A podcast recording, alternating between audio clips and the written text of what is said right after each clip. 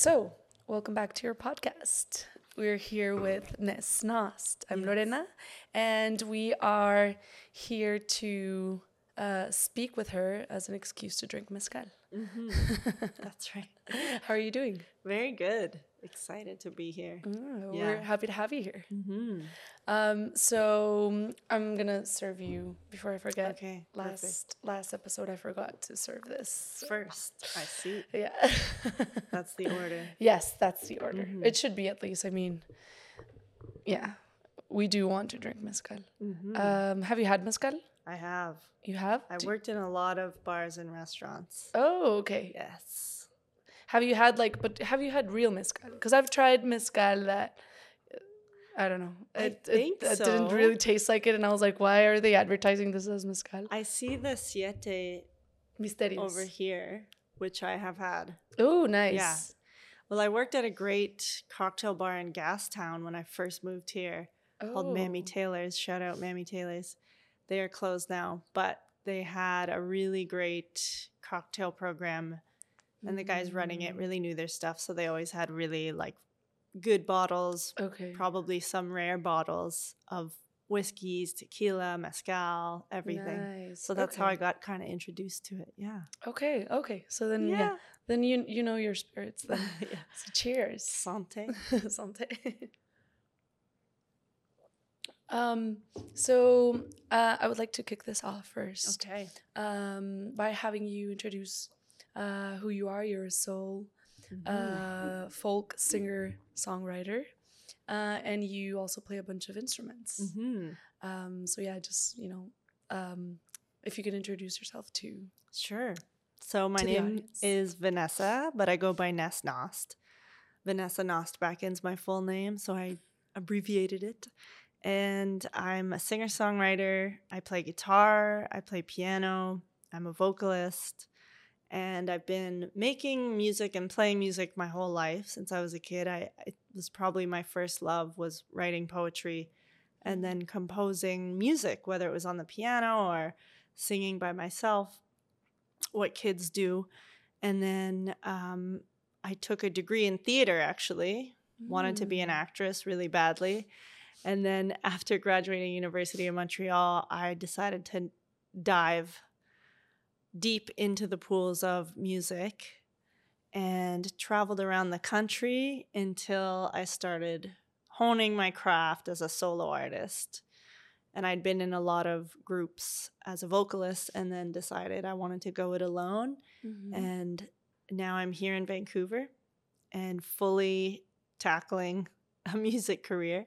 Nice. And yeah, it's never a dull moment. Yeah, exactly. Mm-hmm. Cool. Um, so to dive uh, a little bit deeper into how you started Yeah. uh, in music, you um, so you were always maybe attracted by uh, like the creative arts, Mhm. uh, but when you started, you mentioned you started like doing poetry, and Mhm. uh, when how did you decide to accompany that with like a musical instrument? When did you start to play an yeah, instrument? so I definitely attribute it to my family. Mm-hmm. My dad is my dad's side of the family. Everybody was a singer or is a singer. Oh wow. uh, very musical family, and I think most of them play instruments as well. And my Mhm. dad also had a career as a musician when he was younger. And my brother plays, my sister plays, and then my mom and my on my mom's side, also a lot of very musical people. So it was my whole life was surrounded by sound. Wow. And uh, my brother is quite an aficionado. He knows a lot about, excuse me, he knows a lot about, he's an audiophile. He knows about music, he knows about the history of Mm. everything. So that really enriched my sense of not only listening to music, but but learning about it too. And I think it just came natural really quick. A lot of people said early on that they thought that's what I was meant to do. And I Mhm. actually railed against it. I said, no, I want to be an actress. Okay. And I, my sister will laugh because I got offended once that she said, I think you should be in music. And I was like, what do you mean? I'm not supposed to be an actress? but, but in the end, it's it's not one or the other, but she was right that I, you know, naturally started leaning in that direction more seriously because it just it seems to be something that's very natural that I love to do and also can do it for a long time. Okay. Yeah. And what did you start playing first? Guitar for sure. Guitar. Yeah. Okay. Actually, wait. Guitar I was taking lessons. Piano was the first instrument that I really oh, okay. learned. I feel like the piano, I have strong feelings about it. I Mhm. feel like it's the soul instrument Okay. because anybody, and I've taught kids as well music, Mhm. anybody can play the piano with one finger or Mhm. one toe, doesn't matter what, or your elbow. Like Uh-huh. anybody can approach it.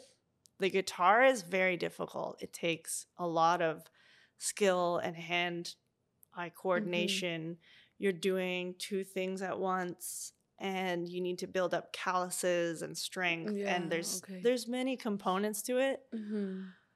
And the piano as a kid is just this wonderful instrument because you can just go up and go boom and play and Yeah. and create a melody like immediately even if you don't know anything about music. So I say piano was really the first love, but guitar was the first instrument that I really learned Okay. properly.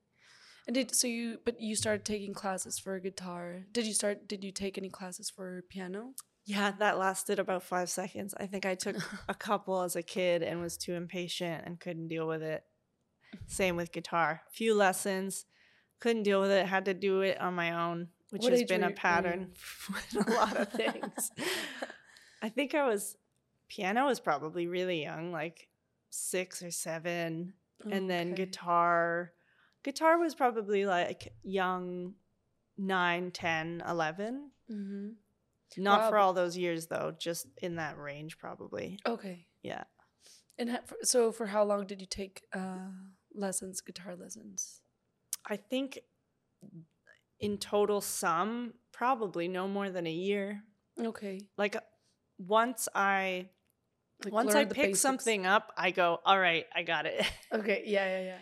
I mean, at that to that degree. The other thing is I had people in my family that were showing me stuff. So my brother would show me how Mm. to play certain things and so I just kind of liked that aspect of it. Yeah, you were enriching yourself with others' Yeah. experience with that instrument. sometimes it's hard to learn with a teacher there. It's a lot of pressure, Mhm. and not everybody, especially not every kid, learns well in that environment. Yeah.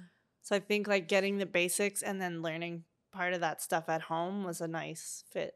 Mm. Mm-hmm. Okay, cool. Yeah. And then, um, so you were always surrounded by music, a very big musical family. Mm-hmm. Um, has any of your like, uh, you mentioned your your dad was also a musician. mm-hmm. Uh, has has he stopped or is he still making music? He still writes. He's not doing that as his profession, but Mhm. he's an amazing songwriter, and we got to get his music out there. um he's he his father as well was a luthier was Oh. a musician and he created he made instruments oh wow! and they're from the prairies of canada so Mm. Saskatchewan uh, norwegian immigrants Mhm. um and so my granddad who i never met my dad's parents i never met um he made instruments and he was a poet and so then my dad it's Mm. runs in the family wow. Yeah, Yeah. totally. yeah Wow, pretty cool. Mhm. Um, and th- have you been ever like interested into making your own like guitar? Maybe what what is your like your instrument that you go to now when you're um when you start like doing your own Composing. music? Yeah, composing. Um, it's usually guitar, but I just, but that's only because I didn't have a proper piano in my current place, Mm, okay. and I just got one, and it's gonna change my whole world because I love composing with the piano because again, it's just, it's so melodic, it's so easy to just come Mm. up with an idea very quickly, and I'm Mhm. really excited. I think the next album I make is gonna be very key, key heavy. Mm, okay. Mm-hmm. And so, have you been by like any chance interested into making your own guitar or your own like No set of keys or I love or I love- customizing like your your own instruments? I love making stuff, but that's never I've never thought of doing that actually. Yeah. I'll let the experts do that. Yeah, yeah, 'cause I've got I've got enough complicated things on my plate. And so when you were so you started um playing uh a little bit of guitar, you started playing some uh piano. Mhm. Uh and then when did you discover or was this maybe before that you, you that you could sing? Hmm. Singing, I think, also came sort of immediately. You know, kids sing all the Mhm, time. It's very natural, but I guess discovered that it was really something I could do more than just for fun.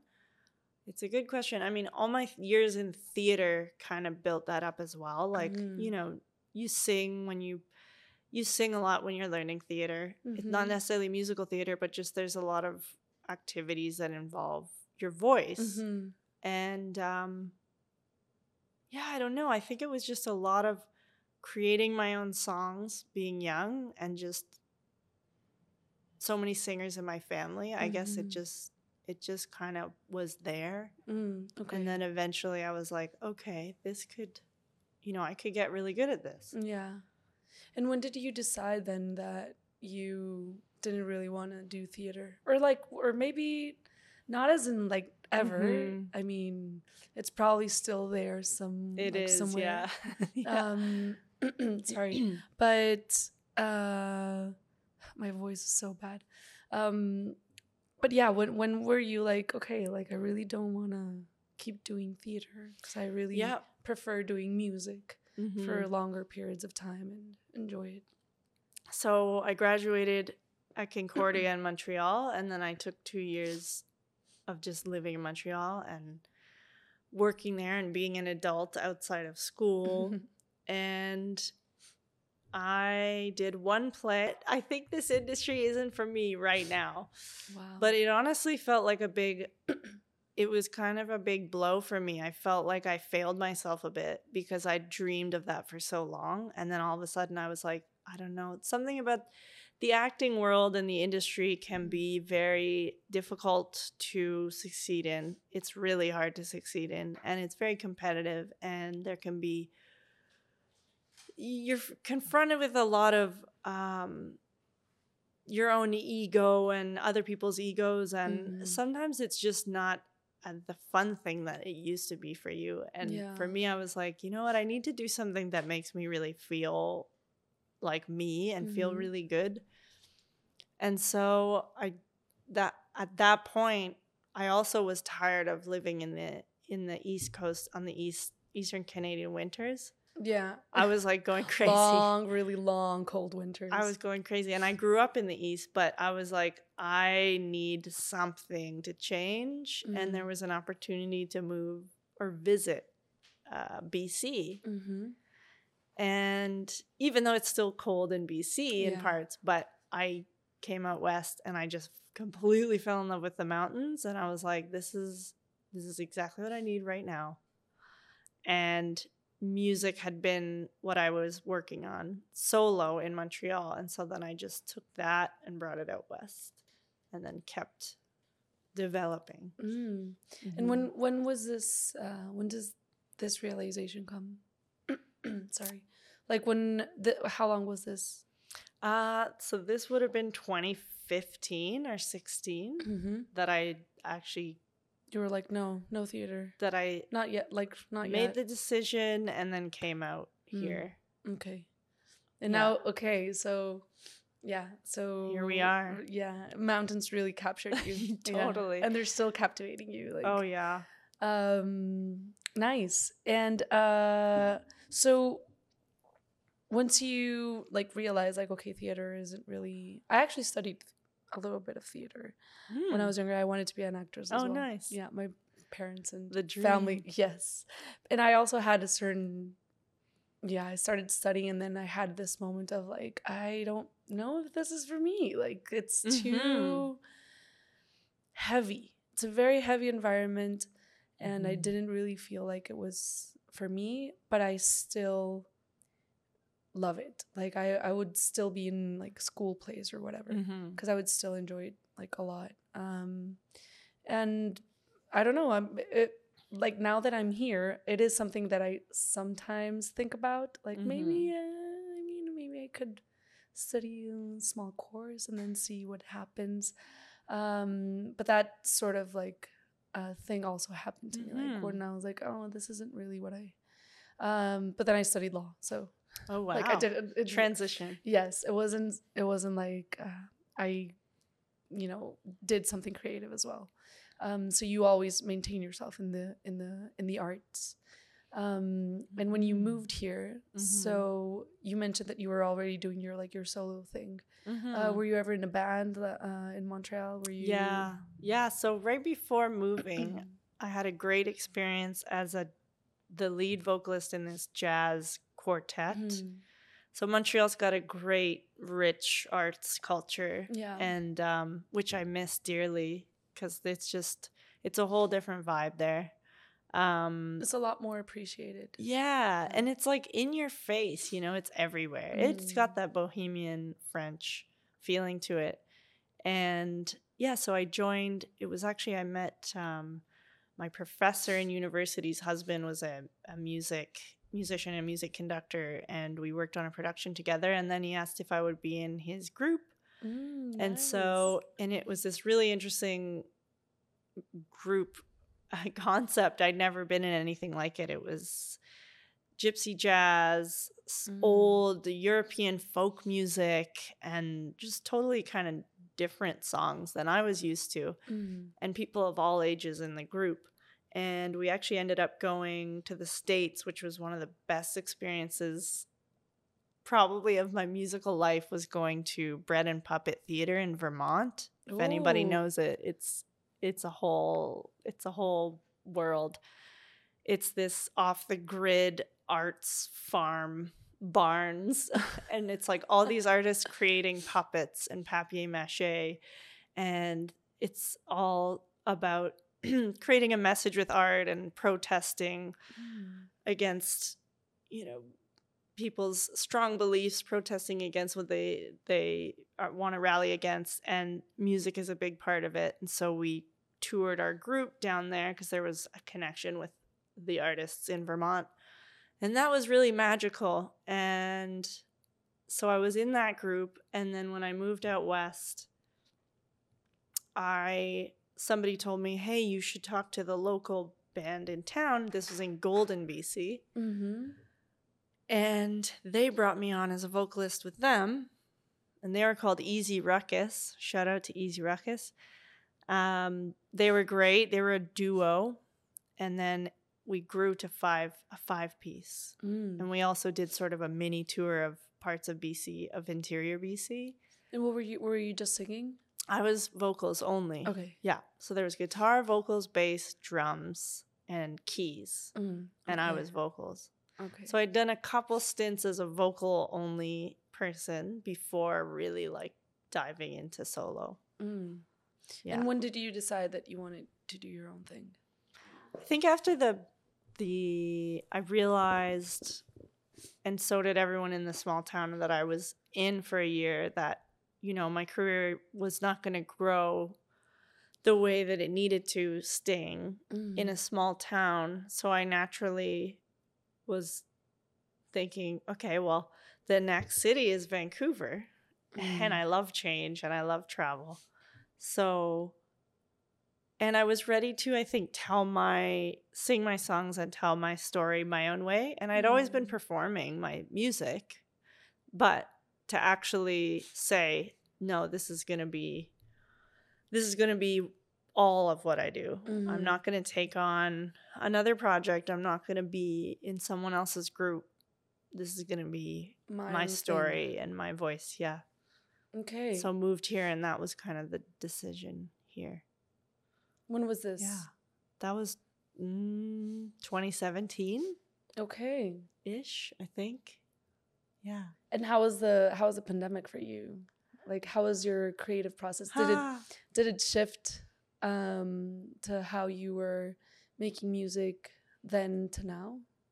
Good question. I it was I feel very fortunate because I have a family farm in Ontario Mm. And so I had an epic adventure. My partner and I drove from Vancouver to the farm all the way across the country. Wow.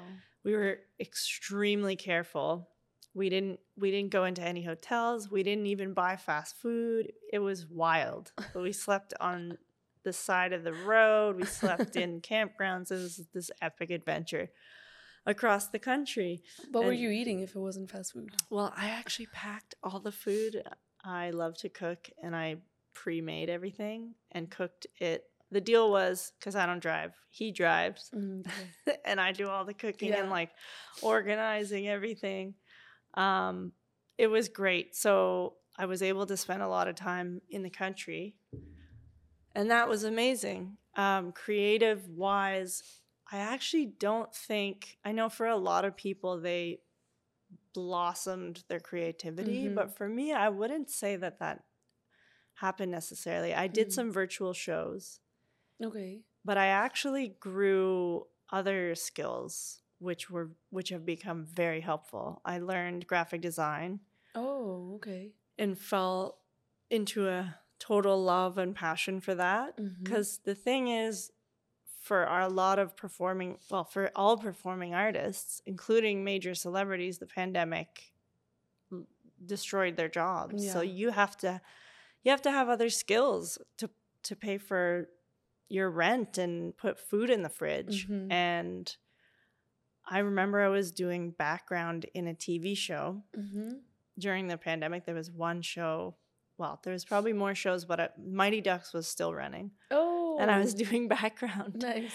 and So acting was still like yeah it's still there and Yeah. i i can't wait to get more into it i love it but i was doing background and i saw a course on my phone i was scrolling while we were in holding and i was like oh a course in graphic design that sounds kind of fun one of my really good friends is a graphic designer professionally Mhm.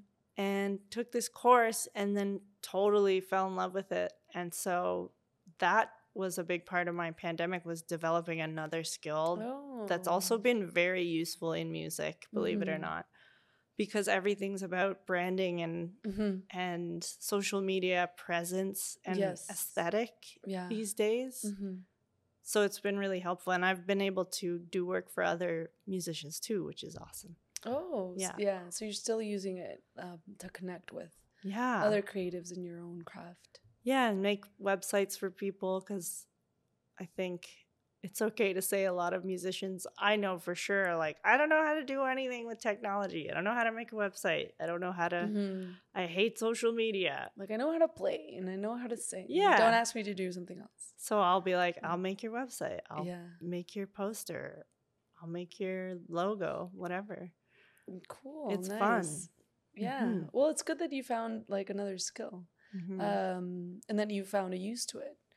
Um, yeah, that it that it didn't because it's still I guess it still doesn't feel like you you hit a wall, you know. Mhm. Um, and so, how was your creative processing, your creative process in composing, uh, like back then? Yeah, I I definitely wrote. In fact, a bunch of the songs that are going to be on my EP that I'm working on now were Mhm. pandemic songs, or I guess probably probably like two or three of the five tracks were written in the pandemic. So you were still doing. So I shouldn't say like, that- Yeah. yeah.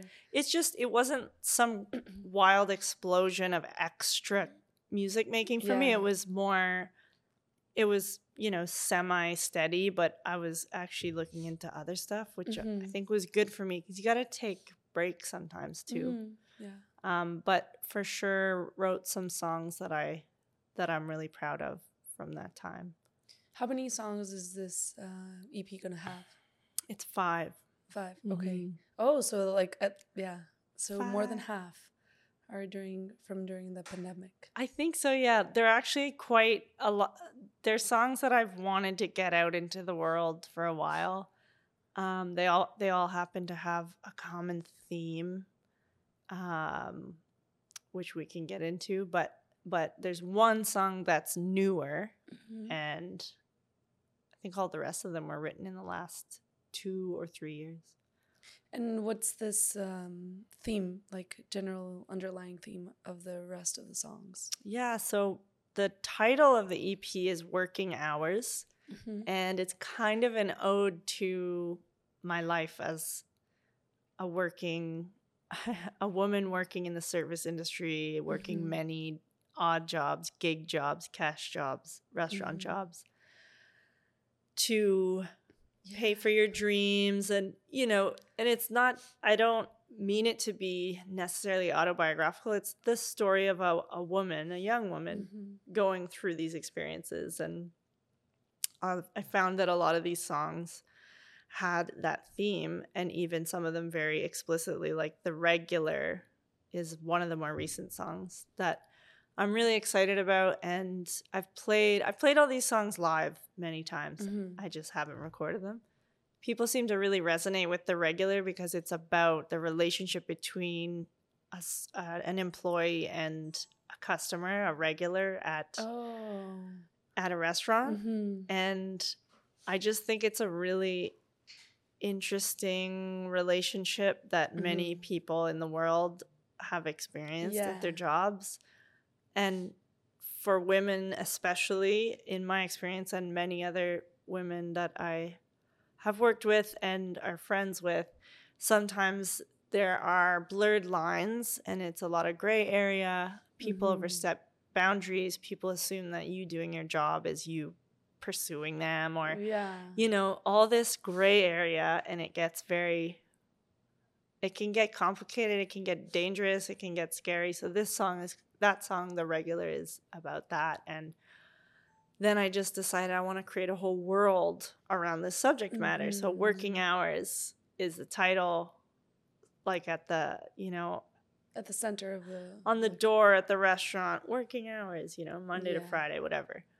Um and so the visual part of me got really excited about creating a visual world too. So i have a whole visual concept and Mhm. photographer that i'm working with uh that's yeah it's it's exciting because people are so visual these days with social media Mhm. video content that from what I've heard too actually music is almost completely connected now with images and yes, Yes, totally. Uh, cause now, like, if you wanna, if you're looking at, I don't know, Instagram Reels or whatever, it's Mhm. like the images have to go with the tempo of the song you're listening to or whatever. Um, which is fun, I guess. Uh, but it might also build like an extra pressure totally, yeah. ma- people who maybe just want to put out their song, and it's like I don't know anything about image. Yeah. Um, you know, like I know just what I see, not what, whatever. I don't know. Um, wow, my voice is like fading. Uh, I apologize. I can hear you. yeah, you can hear it. That's what counts.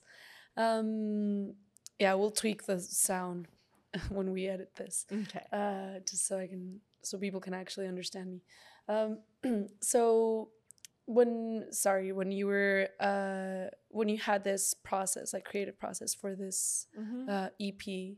Um, how did you go about it? Was it like because you were experiencing like all of this, uh, you know, service industry Mhm. uh, jobs, and you had like multiple experiences that collided into a certain moment in your life, and you were like, I really need to write about this, or was it more like, oh, I'm gonna sit down and like just remember all the things that usually happen when when I've had these yeah. uh, these jobs. Well, I think the pandemic really was a catalyst for me.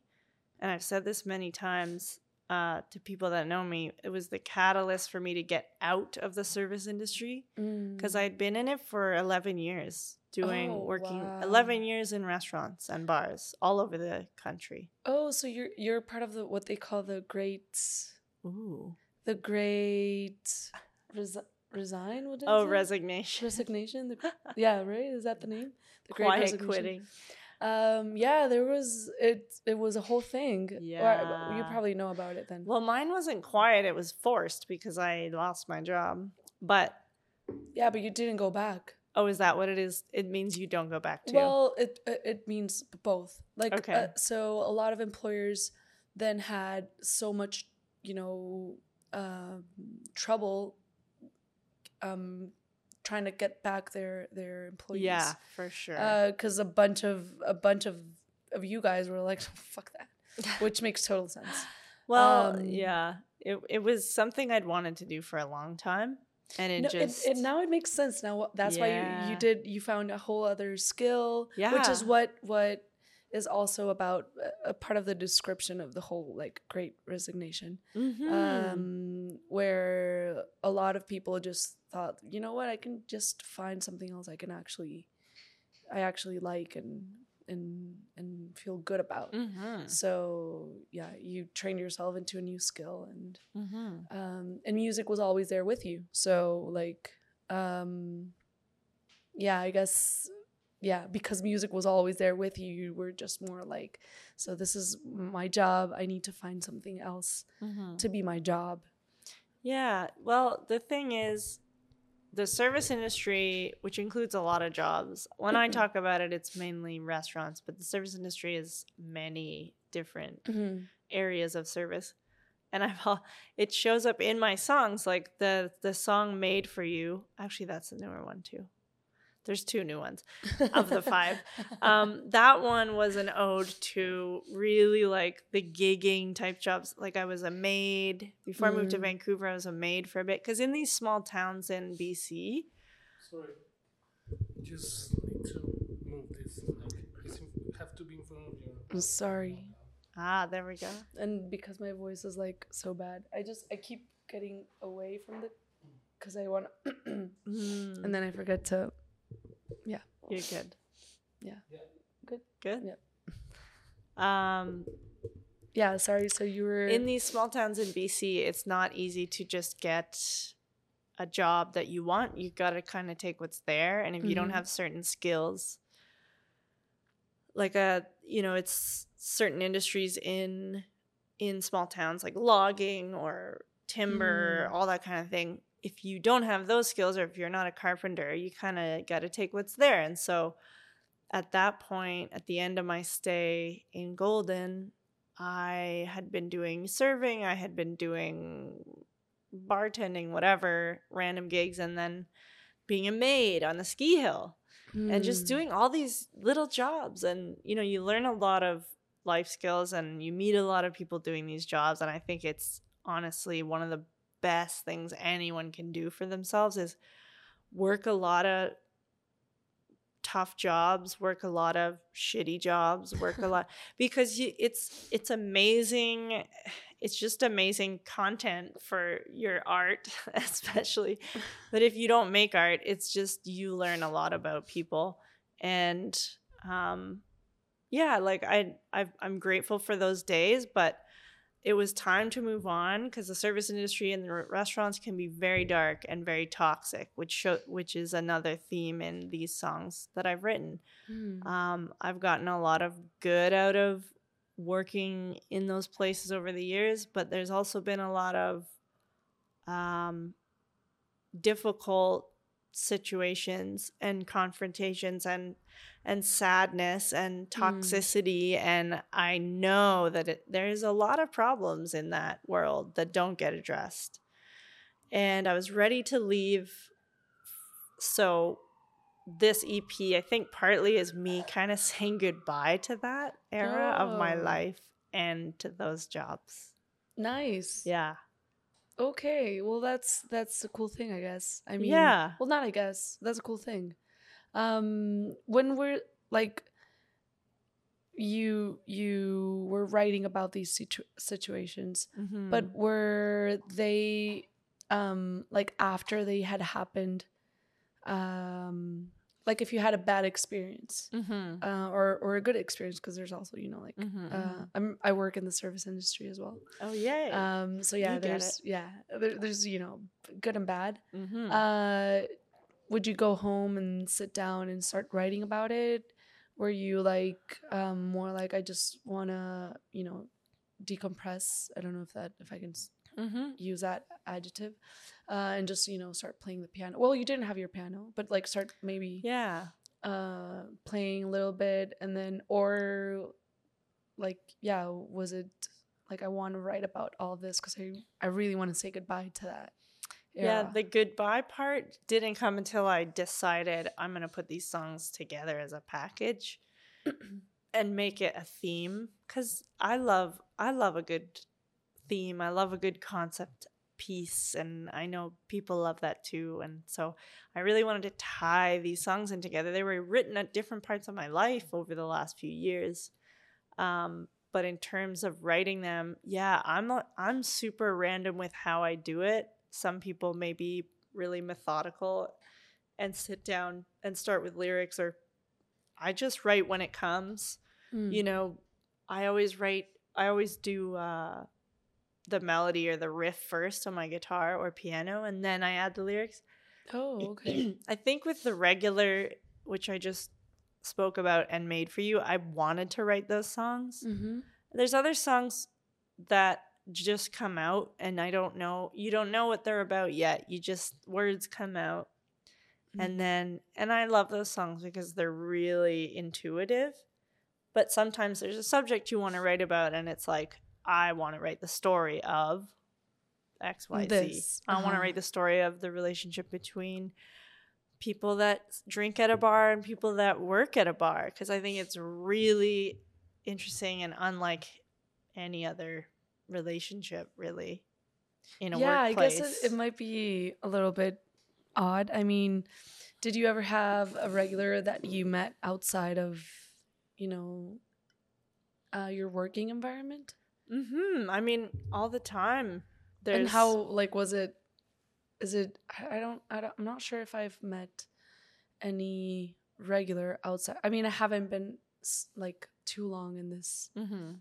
uh, in the service industry. I've been two years almost. Okay. Uh, but I haven't really, you know, seen someone and be like, "Oh, you're my regular," like outside of. Mhm. Um, I, I work at Guild, Guild and Co. You do? So, yes. Oh, that's so cool. So that's a great place to It work. is. It is. It is.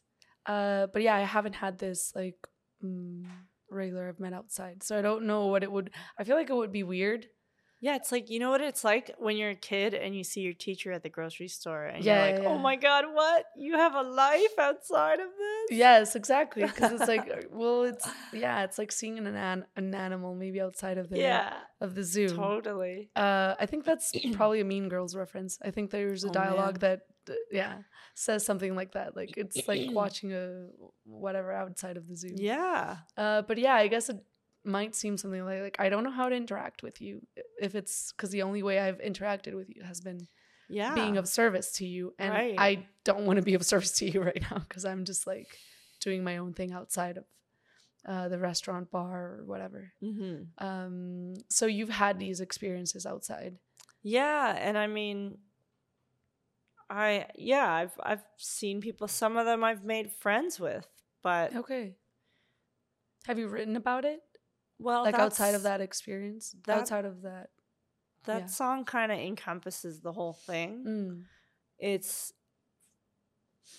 it's not really about one specific person it's like these char- the character of the regular in the song Okay. um it could be anybody but it's just really about the relationship the relationship What I'm- is going on you're giving it to me yeah. Through this Um, microphone. I'm kidding. I'm sorry.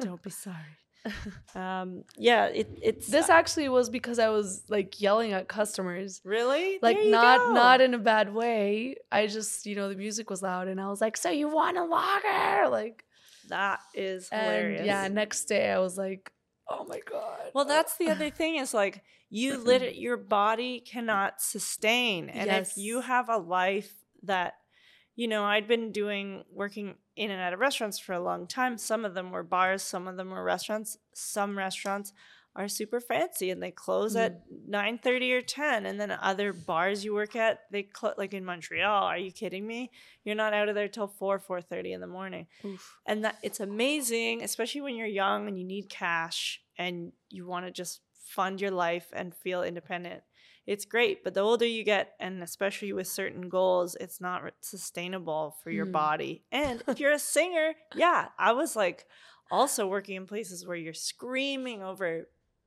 over loud, crazy crowds, Yeesh.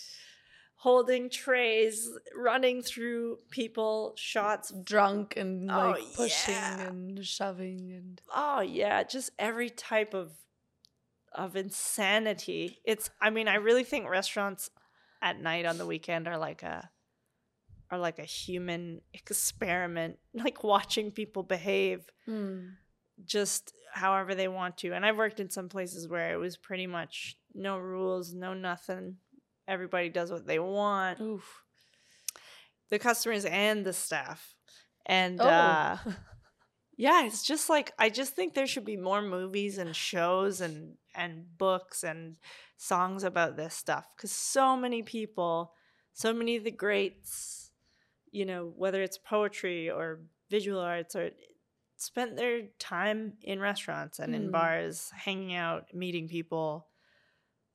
Yeah, there's a, the show The Bear came out last year. Have you seen that? Yes. Oh my god. that was great. I was like, yes, this it's is amazing. It was amazing. It was amazing. Like also every, very accurate. Yes. Every episode was like, oh my god, yes. Yeah. Yes, that's what happens. Exactly. Yeah. Yes, yes. To everything, yes. Of course that happens. Of course that happens. Like Yeah. everything. Every part of it.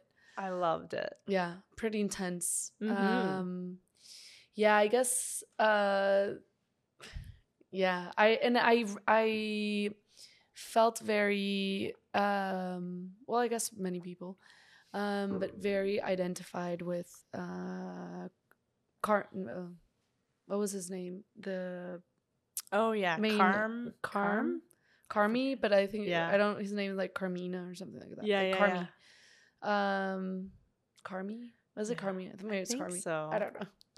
But yeah, so he had this whole like backstory about uh, having to deal with like codependence. Mm-hmm. And I was like, as soon as they touched that subject during the the show, Mm-hmm. I immediately felt like, you know, my like not being able to speak, Oh, um, like my eyes just Wow. like dripping, like, oh my god, like okay, I I understand, I understand. But yeah, it was it was it was hard to watch at the beginning, but then Mhm. pretty pretty cool. Yeah, it is a great show, and it is something that now that you mention it, yeah, it should be addressed. Um, people don't give a shit about many a lot of the people that work in the service industry. no, and there's not a lot of rights either, Mm-hmm. especially when you're working for tips. Yeah. which is a whole Whole other thing. rabbit hole we could get into. Yeah. But I mean, it's like, it's, and I would even say that there's similarities to the music industry in that, like, there's not a lot of regulation, Hmm. you know, and I, I feel confident in saying that because I've spent a lot of years in many different establishments, seeing how different places have been run. It, I, um, both both in the service industry and also in music festivals. I've worked a lot of back back of house, Mm. whether it's management or tech. So I've seen like how a lot of places operate, and Mhm. in music and in restaurants, there's not always a lot of. There's no. I heard. I think I heard on a podcast the other day, which was so true. There's no HR in music. There's no HR in. What do you mean? What's oh HR? There's no yeah, human resources, human relation. Yes, There's nobody to fight for you in the service industry. Yeah. If as a server, and there's nobody really in music. I mean, there's certain unions, I guess, but it's not. It's not like it's different. It's just different. Yeah. yeah. So you you you're often alone in fighting your battles.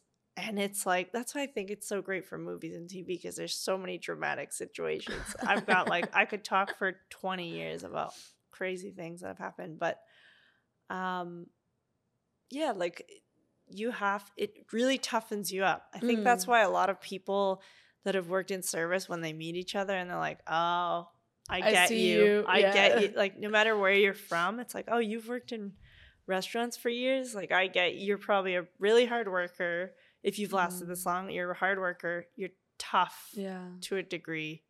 You can stand up for yourself, hopefully, Yeah. and hopefully you don't take too much shit because people are ruthless. yes. People, customers act like as soon as they step through that door, everything they say Sometimes is correct. before. I had a Yeah. recent experience. Yeah. It's Sometimes even before, and you're like, "What? What? You're what? You're already giving me- like you're giving me attitude, and you're just entitlement. And you're not- and yet, yeah. I actually, um, so Brandon, uh, is uh, Mhm. um the uh, the other co-host of this of this podcast, uh, and he's the GM of of Guild and Co, and he's like awesome. Amazing. Um, and I haven't been like too long in this industry. I've been like a, just barely two years, Uh-huh. so I can't really say that I understand fully someone who has maybe been Mhm. for you know more than two years. Um, but yeah, you, you- I've already had my share of experiences where I'm like, wow, people really do treat other people like shit. yeah, it's Like- it's like in no. I I always used to say I'm like in no other job would anyone put up with some of these yeah, things. yes, yes, that's true. like and i've seen i've seen it all baby i've seen broken glass fights screaming Yeah, romance hilarious things dangerous things like it is a movie it's like watching the godfather Yeah. well, your your music maybe not will- that extreme Yeah. Uh, your music may now be an anthem to all of uh, all of the people that still work in the service industry.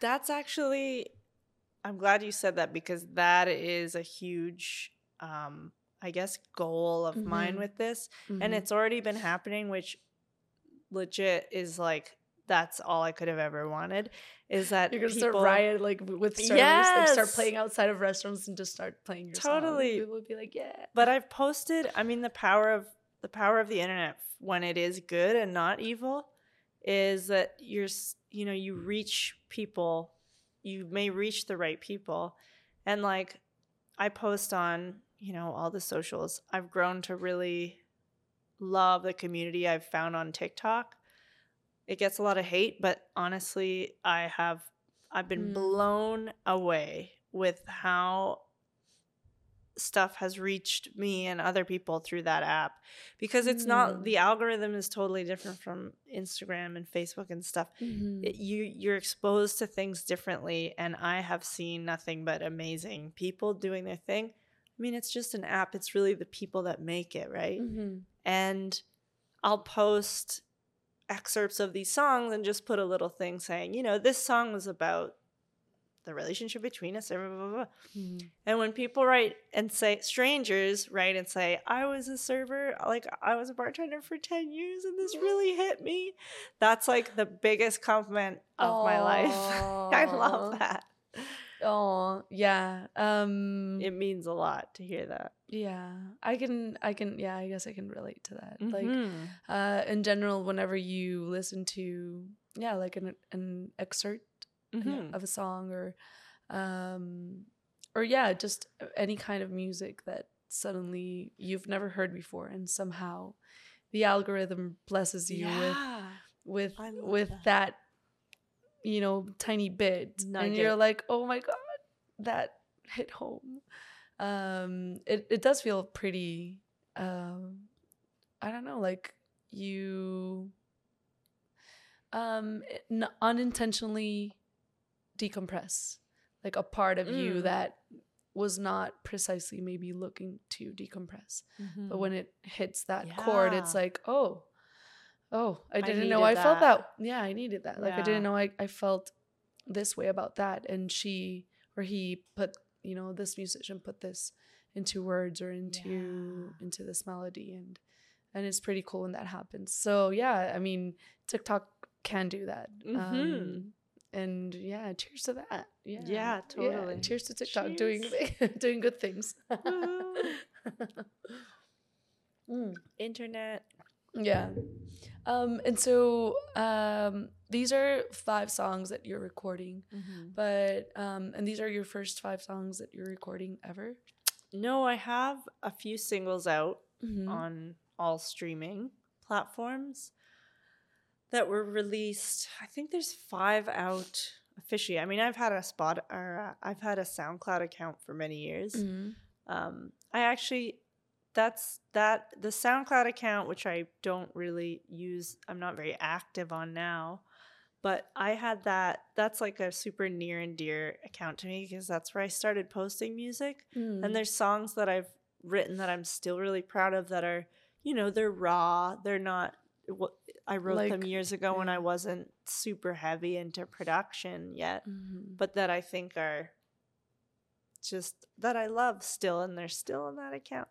Um, but I released five, I think five in total singles in the last two or three years. And um, but these are the first. This is the first e- package. This is the first EP Okay. album type thing. You know, like Yeah. it's a whole package. Okay. Uh, and so these songs, these singles, Mhm. um, what were you writing about back then when you released Um, these singles? The last one so i once again i had all these i've i've written a lot of songs in my Mhm. life and there's some that i'm like i just want to get it out i just want to move on from it and i i i felt alone in this but then i realized a lot of artists feel this which made me feel better that sometimes it's like uh, you have to put it you have to release it into the world so that you can move on it's this weird thing Oh, like yes. I've had this, I've been sitting on this Yeah. material. So I started releasing songs that I had written keep, years like- ago, moving them like changing them. yeah because of it because you're sitting on them. I actually no, there's so I wrote one song called Hold It Down, Mm. which is on Spotify and everywhere. I released it last year, but I had written it when I moved to Golden, so that would have been six, seven years ago. Okay. and I recorded it straight like this type of mic, Mhm. condenser mic, and then a upright piano in a house I was rooming in with strangers, and I used their piano. And I this was years ago, and I tried to recreate it now because I'm like, I actually really love this song, and I feel like it Mm. shouldn't just sit gathering dust because it's like books. It's like they Mm. just sit there, and you're like, man, this you know this song deserves to be heard um and so i tried to recreate it and then guess what happens it doesn't there the magic isn't there Mm. because sometimes which is another thing that is a shared experience You're not in that mindset again. Or yeah exactly and also just there's a whole discussion we could talk about for the rest of time about like how to you know production heavy production on a song versus keeping it kind of simple Mm. And when i tried to recreate that song it didn't have the same magic of the moment that i had originally recorded it in Mhm. and the recording's not bad.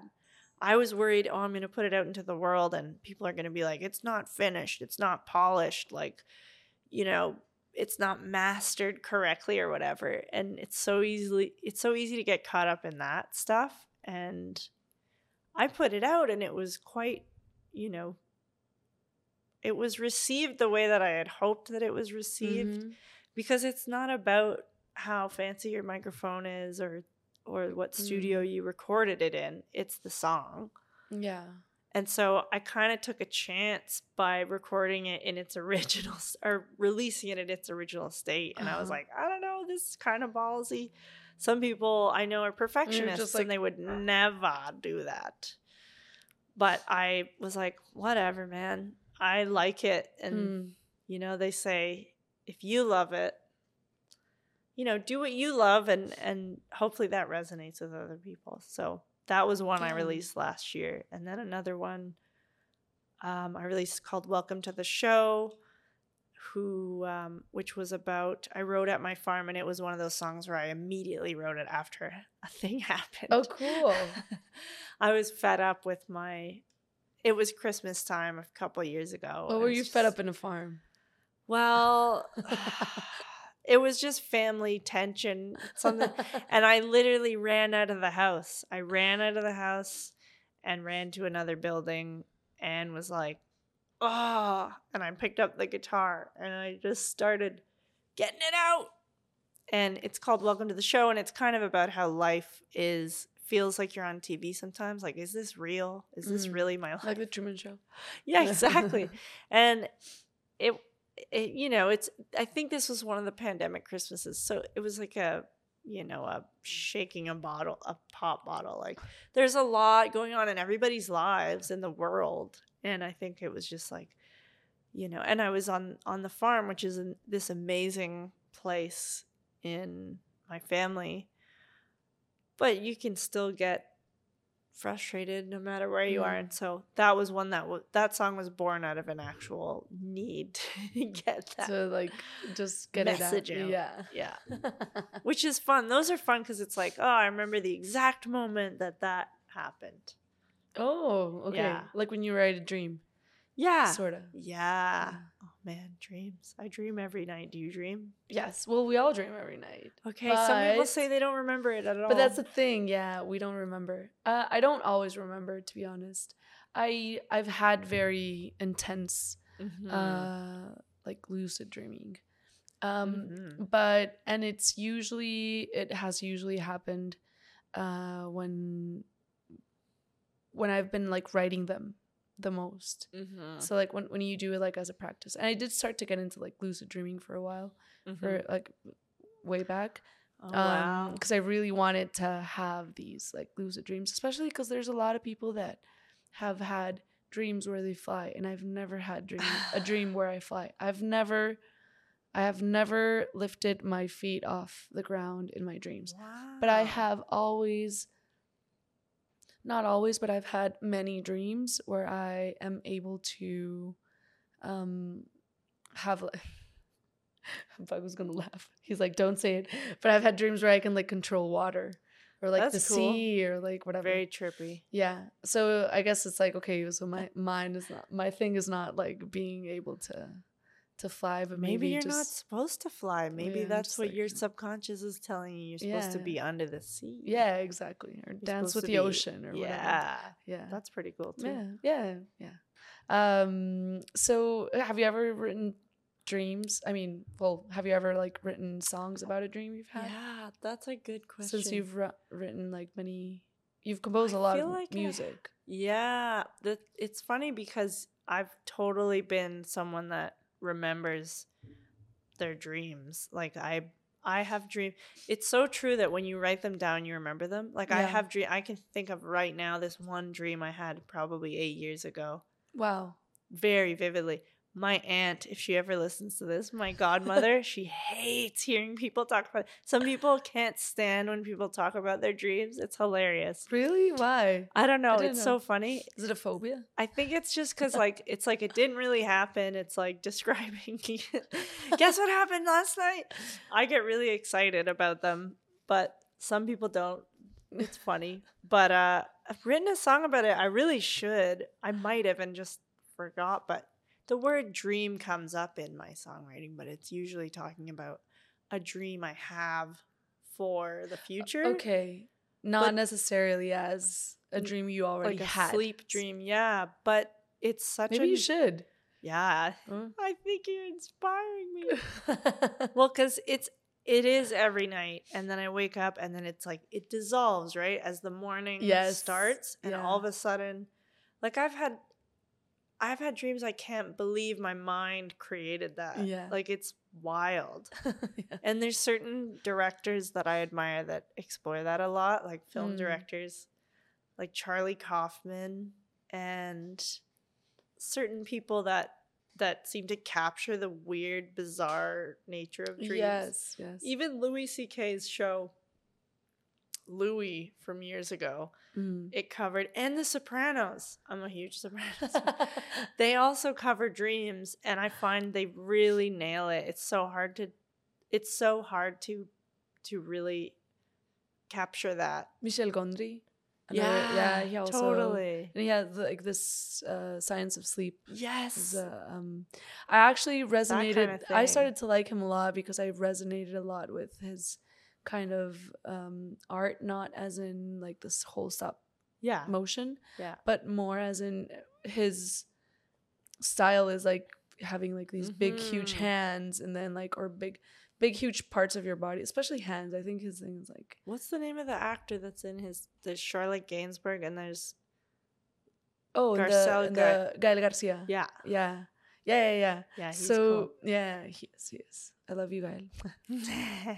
um, yeah, we all love Gael in Mexico. Mhm. Um, so you're like, mm-hmm. Yeah. Great So- actor. yeah, he is. So he, uh, yeah, in that movie, he does like he has this like Michel Go- Gondry has this whole like big hands thing. Um, and I remembered when I was very young, I had these dreams about having like just like very disproportionate part of my body just change. Like Mm. sometimes it was my hand, and then sometimes it was my leg, and then my foot, and um, yeah, and I have some of them written down somewhere. Um, but yeah, that's when I would usually remember them. Maybe you should. Maybe you should write. I mean, it doesn't mean it's gonna become a song, but maybe it might. And if it does, it could be a really cool song. Because it might Totally, be yeah. some like when I saw that with Michel Gondry, I was like, oh, so maybe he's had those dreams where h- Mhm. parts of his body are just like suddenly starting to grow and then grow small and then grow big and small and big and small. Mhm. I was like, I had those dreams. So I don't know. I felt like, oh, maybe I'm not the only one. So maybe that Oh, could happen if you write down and compose a song about your dreams. Okay, it's on the list. Yeah. Yeah. Yeah. A little bit of homework. Yeah, I love a- Unintentional homework. No, I like that. I love a good challenge. Sometimes it's a little aimless when you're just like you you want to write from the heart, but sometimes it's fun when you're like, actually, I did that today. I I use the Notes app all the time. It's my absolute number one best friend app Okay. Yeah. on my iPhone is um the notes, you know, I put everything in there. So Mhm. actually my computer got wiped a few months ago and I almost had a meltdown because it had ev- it had like song lyrics, passwords, like everything in it. So anyone listening, always save it in a Word document as well if it's important.